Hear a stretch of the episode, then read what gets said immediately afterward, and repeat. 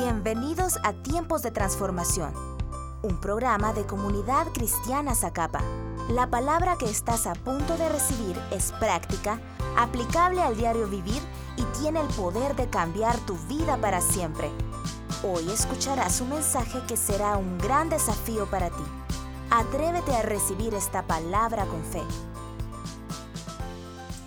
Boca está el poder de la vida y de la muerte. Hablaré palabras de vida y no de muerte, de salud y no de enfermedad, de riqueza y no de pobreza, de bendición y no de maldición, porque en mi boca hay un milagro. Sabemos que a través de nuestra boca Dios produce vida. Dios nos ha dado la boca para poder declarar nuestro futuro y sobre todo en este tiempo determinar una nueva temporada en cada uno de nuestros hogares. Como te dije, estamos arrancando con esta nueva serie que le hemos llamado Nuevo Tiempo. Y quiero que me acompañes en la palabra de Dios y vamos a comenzar con esta serie que no solamente será una serie donde vamos a estar compartiendo una palabra de parte de Dios. Estoy seguro que conforme vayamos avanzando cada semana, Dios va a traer una nueva dimensión para tu casa y para tu familia en las bendiciones y en las promesas que Él tiene para todos nosotros. Acompáñame a leer lo que dice la palabra de Dios en Malaquías capítulo 3, versículo 6, y quiero leerte lo que dice palabra de Dios para todos. Y dice la palabra de Dios, yo soy el Señor y nunca cambio, y ustedes siguen siendo hijos de Jacob. Este pasaje me, siempre me ha llamado la atención, porque ¿cuál es la necesidad de Dios de tener que decir y dejarlo plasmado en las escrituras, yo Jehová no cambio. Y lo que Dios nos está diciendo es una verdad, un atributo que le corresponde a Dios. Él sigue siendo el mismo ayer, hoy y siempre, porque Dios no cambia. Dios sigue siendo el mismo desde el principio de la creación, desde el momento en que liberó al pueblo de Israel, desde el momento en que Jesús estuvo sobre la tierra hasta el día de hoy. Sigue siendo el mismo. Él no cambia, no existe variación en Él y está diciendo la escritura. Por eso, hijos de Jacob, ustedes siguen existiendo. Pero cuando Dios está haciendo esta aclaración sobre la vida de Jacob, en el libro de Malaquías, que es el último libro del Antiguo Testamento, es porque lo que Dios estaba hablándole al pueblo de Israel es acerca de las promesas que Dios le había hecho a Abraham, a Isaac y a Jacob. Y lo que Dios les estaba diciendo es, yo, el que hice una promesa en sus ancestros, sigo siendo el mismo. Yo no cambio. Las promesas que le di a sus antepasados y que aún no han alcanzado siguen vigentes al día de hoy, porque no cambio. Ahora, ¿por qué Dios debe de plasmar en las escrituras que Él no cambia? Y es aquí donde te quiero llevar. Dios deja por escrito que Él no cambia porque el que cambia es el corazón del hombre. Conforme pasa el tiempo, nuestro corazón puede cambiar. Y qué bueno si nuestro corazón cambia para bien. Por ejemplo, yo antes no le daba lugar a Dios en mi vida, ahora hasta le sirvo. Cambié mi corazón.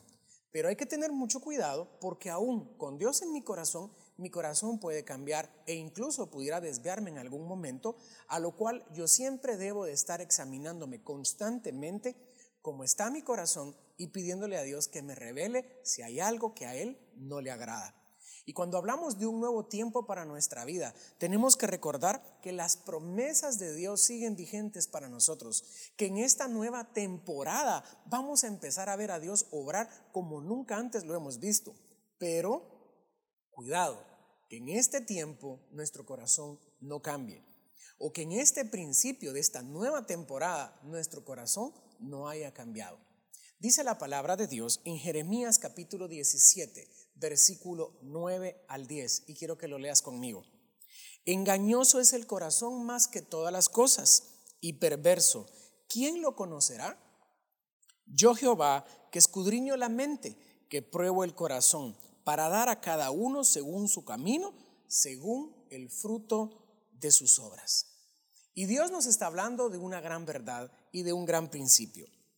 Nuestro corazón nos puede engañar. Dice que el corazón no solo nos engaña, sino que también puede ser perverso. Y cuando vamos a poder conocer un poco lo que significa corazón perverso, quiere decir un corazón que obra con mucha maldad y que lo hace conscientemente. Algo es que acontezca algo malo en nuestra vida y que fue un de repente que sucedió. A que nosotros planifiquemos cosas con una mala intención en el corazón. Y la palabra nos está enseñando que nuestro corazón nos puede engañar y de una manera consciente. Pero sigue diciendo la escritura, yo escudriño la mente y pruebo el corazón para dar a cada uno según su camino, según el fruto de sus obras. Y Jeremías nos está enseñando que Dios constantemente va a escudriñar nuestra mente y nuestro corazón. Dios pondrá pruebas a nuestros pensamientos y a nuestro corazón para ver qué es lo que encuentra en ellos.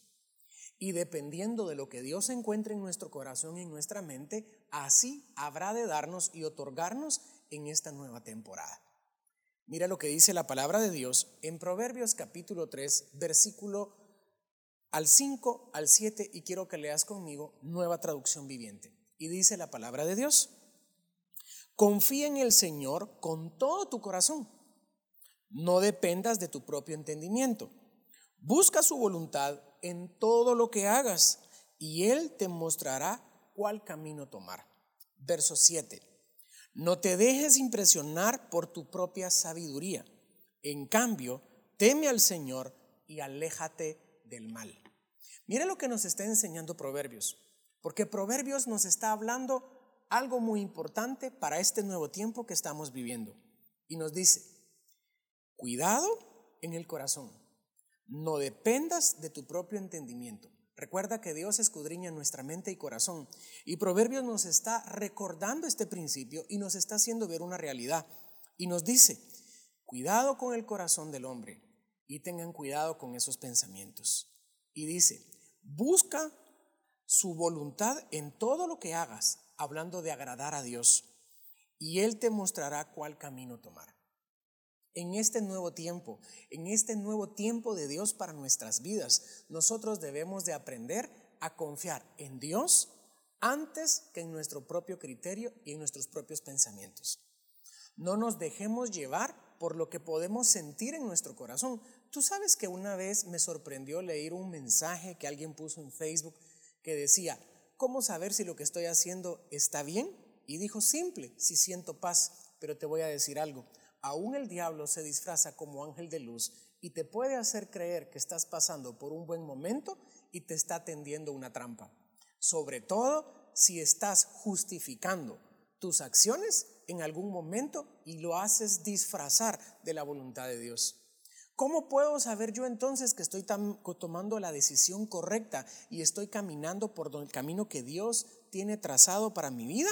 Como dice la Escritura, no te dejes impresionar por tu propia sabiduría. En cambio, teme al Señor y aléjate del mal. ¿Cómo puedo saber yo entonces que lo que estoy viviendo realmente es algo que proviene de Dios y no es en mi corazón que me está engañando? A través de la palabra de Dios, a través de lo que Dios te habla. Sabes, hace unos días mi hija, la más pequeña, me hizo una pregunta y me dijo, papi, ¿cómo sé que Dios me habla? La verdad que fue una pregunta de esos momentos donde te ponen que pensar. Y le digo, amor, Dios te habla a través de la Biblia, también te habla a través de las circunstancias, pero también te habla a través de tus papás. Porque soy su autoridad y como autoridad puesta por Dios sobre su vida, también seré la voz de Dios para con ella. Antes de tomar una decisión, escucha tus autoridades.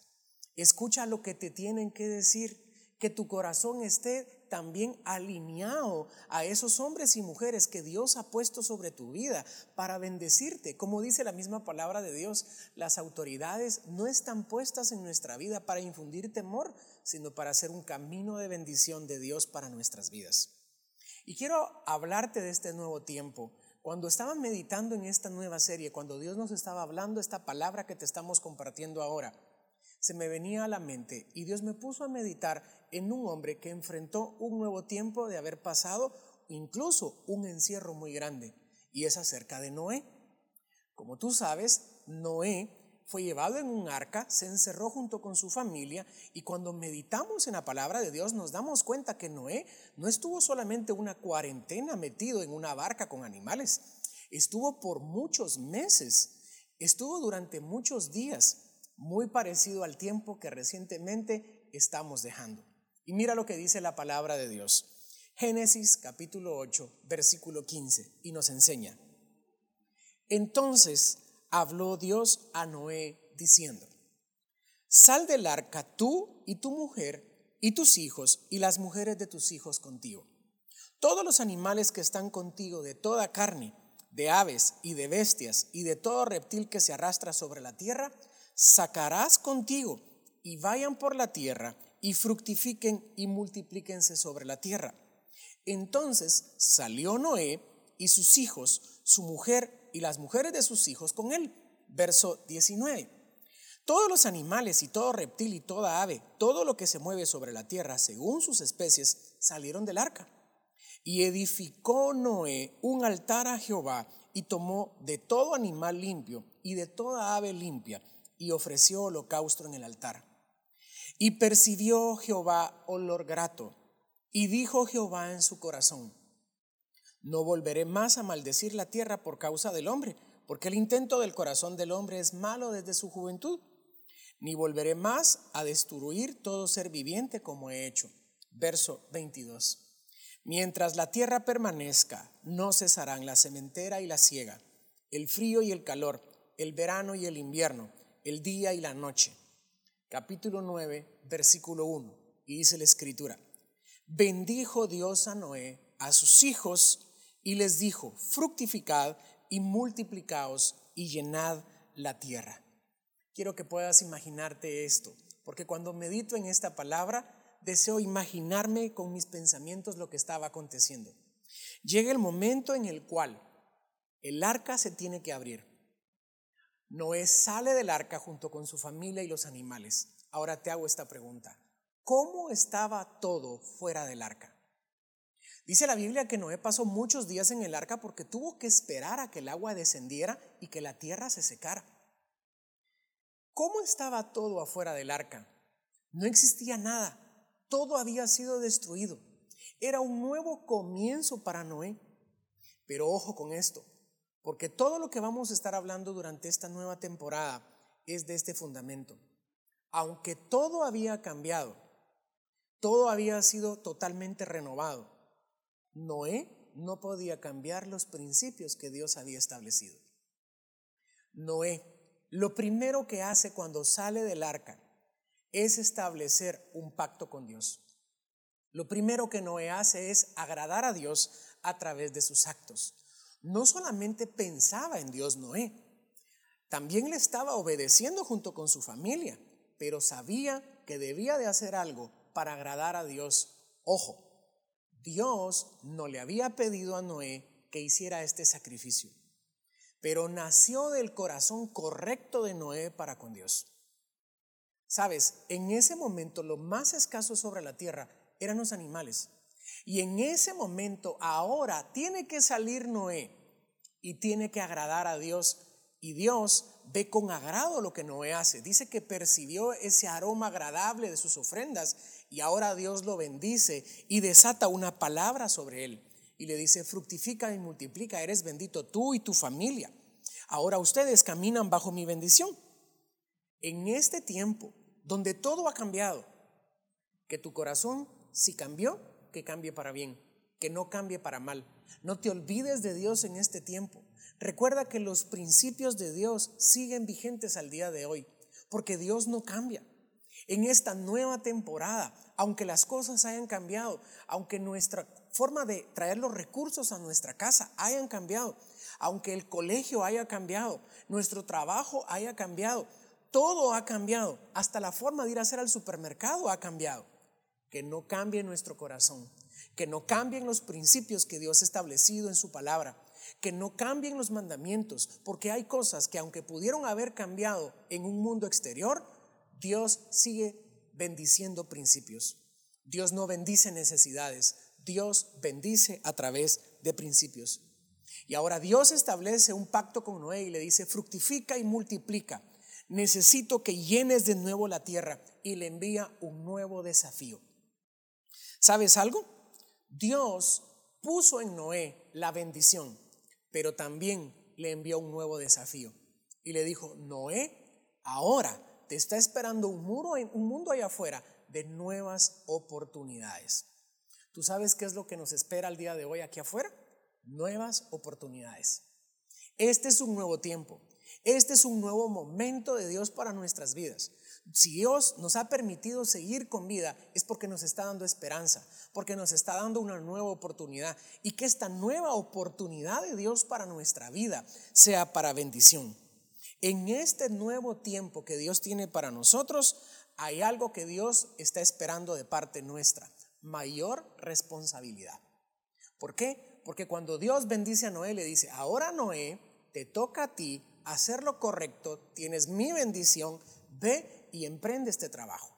Ahora te toca a ti fructificar y multiplicar, te toca de nuevo llenar la tierra. Tenemos mayor bendición, pero también tenemos que tener mayor cuidado de todo lo que hacemos y que todo lo que hagamos sea conforme a los principios que Dios ha establecido. Porque cielo y tierra pueden pasar, pero sus principios, sus mandamientos, sus estatutos, esos no deben de entrar en desacuerdo con nuestra vida y tampoco podemos llegar a confiar que porque todo cambió, tenemos más libertad para hacer lo que querramos.